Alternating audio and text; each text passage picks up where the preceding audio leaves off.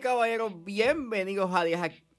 Bienvenidos a 4x3, una sección de 10 a 15 donde se habla de películas y series de años pasados. Yo soy Ángel y en este episodio voy a estar hablando de Inception. Inception está disponible para rentarse en plataformas Video On Demand, así que si es hora de regresar al pasado y recordar, es porque a 4x3 acaba de comenzar.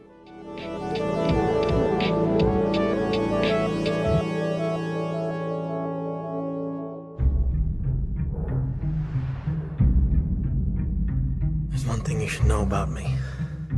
I specialize in a very specific type of security subconscious security. You're talking about dreams? Inception es una película escrita y dirigida por Christopher Nolan. El elenco lo compone Leonardo DiCaprio, Joseph Gordon-Levitt, Elliot Page, Ken Watanabe, Tom Hardy, Dilip Rao, Killian Murphy, Tom Berenger, Marion Cotillard, Pete Puzzlewave, que en paz descanse, y Michael Caine. Y trata sobre un ladrón que roba secretos corporativos a través de una tecnología de sueños compartidos que recibe un trabajo imposible de plantar una idea en la mente de un CEO. Pero su pasado trágico puede afectar la misión y el equipo y dirigirlo al fracaso. Disclaimer, esta película tiene una escena de suicidio por lo cual llegó discreción. Pues, Inception llevaba años desarrollándose en la mente de Christopher Nolan y en el 2001 este él le presenta a Warner Brothers un tratamiento de 80 páginas que originalmente esta película iba a ser del género de horror, no heist, que trataba sobre estos ladrones de sueños y todo este tema de sueños lúcidos. Warner Brothers no acepta darle este un presupuesto o de desarrollar el proyecto porque en ese entonces, este, en el 2001, pues él a ese punto no había bregado con una película de gran presupuesto. No es hasta que él hace Insomnia, Batman Begins, The Prestige y The Dark Knight, especialmente Batman Begins y The Dark Knight, en donde pues al ser un éxito y ver que él es habilidoso y no este, trabajando con un presupuesto grande, pues Warner Brothers le compran en el 2009 este, el tratamiento y deciden este, hacer el proyecto. El presupuesto de Inception fue de 160 millones. El presupuesto fue dividido entre Legendary Pictures y Warner Brothers. Por razones extrañas, él no grabó esta película en IMAX, even though él quedó bien fascinado con la fotografía en IMAX en The Dark Knight. Inception fue un paro en el 2010. Esta película marcó un precedente y, y, like, dejó oficial de que Nolan es una leyenda. Y todo el mundo estaba ahí, you like, on board con lo próximo que él hiciese y nada. Nolan se convirtió en Nolan gracias a The Dark Knight e Inception. Aunque él ya tenía ya un ya tenía una filmografía bastante icónica con, con Memento y con Following, pero nada se comparaba con The Dark Knight y más con Inception, que es un proyecto original. Y esta película quedó nominada a ocho categorías en los Oscars, incluyendo Best Picture. Even though quedó nominada para Best Picture, no quedó nominada para Mejor Director. ¿Ok? Y yo me acuerdo del trailer. El trailer de Inception es sumamente icónico. Nada más con el. Este, ya es icónico. Y después. Es, fue tan icónico el. Que pues. Todo el mundo, todas las películas, en algún punto en sus trailers utilizaban el. Y. Y pues. uh, y pues nada. Eh, yo me acuerdo que cuando yo vi el teaser poster eh, de esta película a mí me, estuvo bien intrigante. Este teaser poster literalmente era la palabra Inception construida en edificio. Ok, Inception, ¿qué significa eso?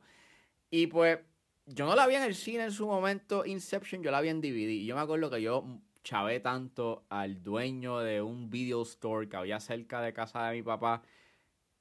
Porque cuando descubro de que Inception ya estaba disponible para verse y no en DVD, estaba en DVD pues cada vez que yo iba a la tienda eh, en ese fin de semana no estaba.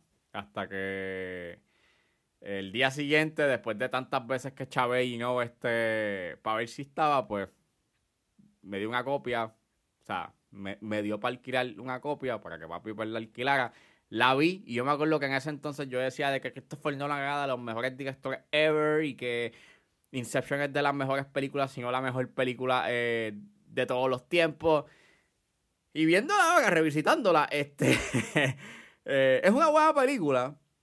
Ahora, ¿es la mejor película de todos los tiempos? No, en verdad no. En verdad es una película que tiene muchos fallos. Pero está bien cool el tema que habla esta película y cómo lo presenta. Habla de los sueños, de la percepción de la realidad, cómo Nolan mezcla estos géneros. Está mezclando el género sci-fi con el cine noir, pero también es un heist movie, aunque es un heist movie al revés. No se trata de robar algo, se trata de insertar algo en la mente de una persona. Y en verdad está bien interesante. Like, tiene una buena mezcla de género. Tiene un pacing bastante movido. En, tienes muchos visuales que hasta el sol de hoy se han convertido en algo icónico en el cine.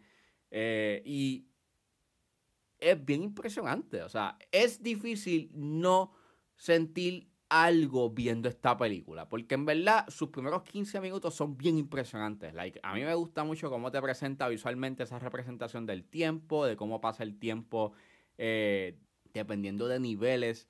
Eh, el pasar del tiempo es mucho más lento. Y al igual que esos conceptos del arquitecto, de quién es el que está soñando y no el sueño, y cómo pues se colapsa. Al igual que ese tiro icónico cuando, cuando le dan la patada al personaje de Leonardo DiCaprio y literalmente estás viendo cómo en cadena ves, eh, eh, ves este, el agua cayendo en el segundo nivel eh, del sueño y en verdad está bien, está espectacular, está cool, está, está chévere. Es un filme con unos momentos nuevamente icónicos. Esa pelea en el pasillo del hotel y cómo el hotel está dando vueltas y después en un momento está en gravedad cero al igual que ese, esa escena de la ciudad, que el tren viene, que, que, aparece un tren de la nada en la autopista, y cuando colapsa el sueño en el cafetín en Francia, cuando el personaje de DiCaprio está hablando con el personaje de Elliot Page, tiene muchos visuales que son sumamente espectaculares y, que, son, y que son bien mind blowing. Al igual que esa escena cuando se dobla la ciudad, o sea, hasta el sol de hoy eso se ve bien. Mi problema con Inception está en su guion. Está cool de que es bien compleja y que es bien interpretativa. Pero, mano, este guion es bien expositivo. Y en punto yo puedo entender el por qué es tan expositivo. Porque, pues nada, mí Nolan te tiene, que, te tiene que explicar todos estos conceptos que te está presentando en la película. Pero entonces la manera en cómo, cómo, inicialmente te presenta estos conceptos, que es con este con esta conversación you dentro del sueño, en donde eh, Cobb le explica a Ariadne que cómo funciona you este, eh, el mundo de los sueños y toda la cosa, por lo menos tú tienes como que visuales, you tú tienes cosas, tienes, tienes, tienes momentos visualmente eh, impresionantes, pero entonces o el personaje de Ariadne se convierte en un personaje que no tiene desarrollo y que su único propósito está en ser la audiencia, en explicarle a la audiencia qué es lo que está pasando en la narrativa. Y en verdad se torna bien annoying. Y cuando te van poniendo estos otros conceptos que no te habían dicho, que tienen que, que, que poner en juego este, su misión, pues en verdad, este, bien annoying, mano. Y y pues es un personaje que no tiene ningún tipo de personalidad fuera de, pues nada, ser esa metáfora de la audiencia. Un personaje que está para explicar y para entender y para recibir la información de lo que está pasando en la narrativa. Es bien conveniente este guion, en verdad. No me había fijado lo conveniente que es. Es un filme que las cosas pasan porque tienen que pasar. Y eso tú lo puedes ver con el cuando Saito escoge a Copia Arthur para hacer el Inception, porque cuando se dan cuenta, cuando Saito se da cuenta de que fracasaron en la extracción de sacar la información a él, pues porque él confiaría en Cobb y en Arthur en hacer esto, en hacerle el Inception. Y después lo coincidente de que no, Cobb ha hecho ya un Inception. Es como que, eh, o sea, las cosas pasan en esta película porque tienen que pasar. Mano, si tú sabes que esta gente fracasó en hacer un extraction, ¿qué te da? ¿Qué te asegura a ti de que esta gente va a poder hacer un Inception? Vamos, o sea, es, que, es que es tan estúpido. Pero lo peor de todo está en que me molesta mucho el cambio de físicas que acontece en los sueños. Like, yo sé que ellos te explican de que, eh, de que el suero que les da Yusuf es bien estable y por lo menos pues mm, no son no es fácil despertar a alguien de un nivel de un sueño si están en un nivel bastante profundo. Pero aún así me molesta un poco de que en el segundo nivel cuando la física cambia o por lo menos en esa escena de, del hotel eh, cuando pasa la persecución en el primer nivel y a Arthur le choca agua en el rostro, tú puedes ver que aparece de la nada y no este pues agua chocando en las ventanas y ves como las lámparas se mueven de un lado y cómo la física cambia.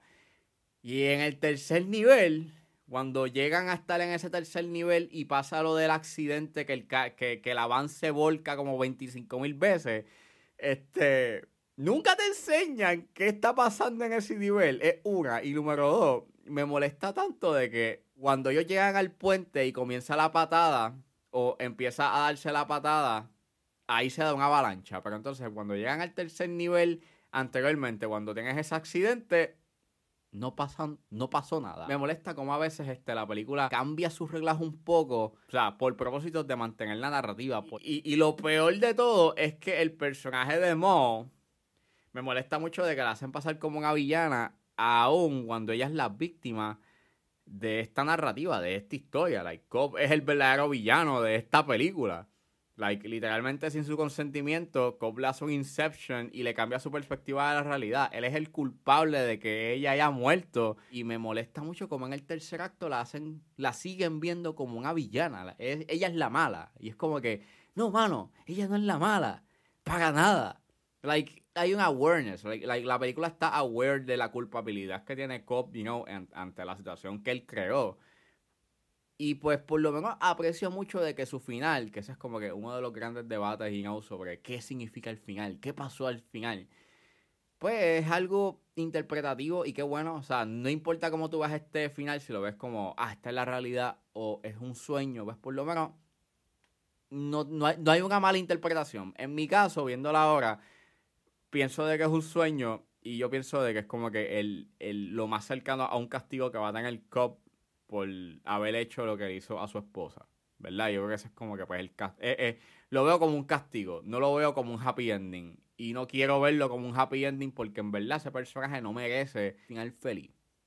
Y si me gusta en puntos la mirada clínica que tiene Nolan con respecto a los sueños. Sí pienso de que es tan clínico y tan concreto que le resta un poco a, la, a ese elemento abstracto que son los, que, son los sueños. O sea, es algo bien, bien ambiguo, es tan infinito y no en posibilidades. Y siento que el estilo y no tan, tan, tan industrial y tan clínico que tiene Inception, you know, que tiene como que en su mirada a los sueños es como que le resta tanto a, la, a, la, a esa infinidad de posibilidades y cuestionamiento de la realidad y de los sobre la realidad y la fantasía mucho más interesante porque como la película te lleva tanto de la mano a que no este es el plan y estos son los niveles que vamos a estar aquí y pues yo no veo como que yo yo yo no siento una difusión, you know, de la realidad y la ficción. A pesar de que Inception sí tiene momentos bien buenos y es icónica, o sea, es una película que todavía hasta el sol de hoy la gente habla y la tienen on a high regard.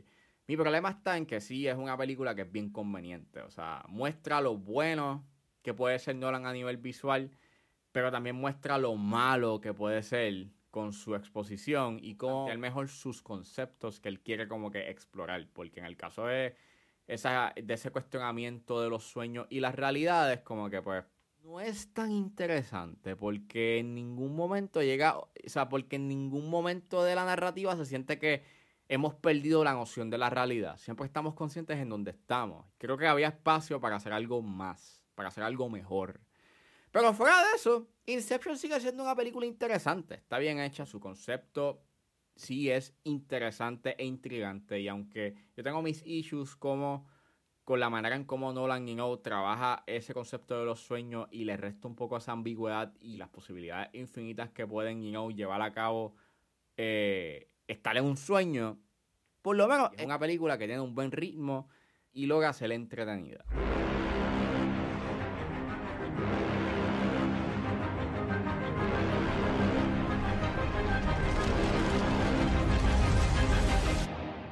I need to see out of control.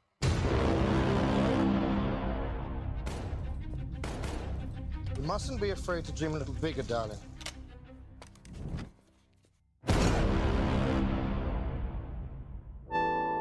Bueno, eso fue todo en este episodio de A4x3. Espero que les haya gustado. Suscríbanse a mis redes sociales. Estoy en Facebook, Twitter e Instagram con Alex.pr. Recuerden suscribirse a mi Substack. Me pueden encontrar en la plataforma como, a, como 10 a 15 con Ángel Serrano. O pueden acceder a www.10a15.substack.com y allí pueden leer mis reseñas escritas y columnas de opinión sobre lo que está pasando en la industria del cine. Recuerden suscribirse a mi Patreon, con un solo dólar pueden suscribirse a la plataforma y escuchar antes de su estreno los episodios de 10 a 15 y a 4x3. Me pueden buscar en la plataforma como Ángel Serrano o simplemente escriban patreon.com slash 10 a 15. Si están en la disposición de ayudar a la calidad de este podcast, pueden donarme mensualmente a través de Anchor Support desde 9 centavos hasta 9.99, pero si están en busca de hacer una donación de una sola vez, pueden donarme a través de PayPal como Ángeles PR. También me pueden ayudar con sencillamente compartiendo los episodios en las redes sociales. Y no importa la ayuda que ustedes decidan hacer, yo voy a estar inmensamente agradecido. Los links a todas estas opciones están disponibles en la descripción de este episodio. Me pueden buscar en su proveedor de podcast favorito como 10 a 15 con Ángel Serrano. Gracias por escucharme. Recuerden suscribirse y nos vemos en la próxima.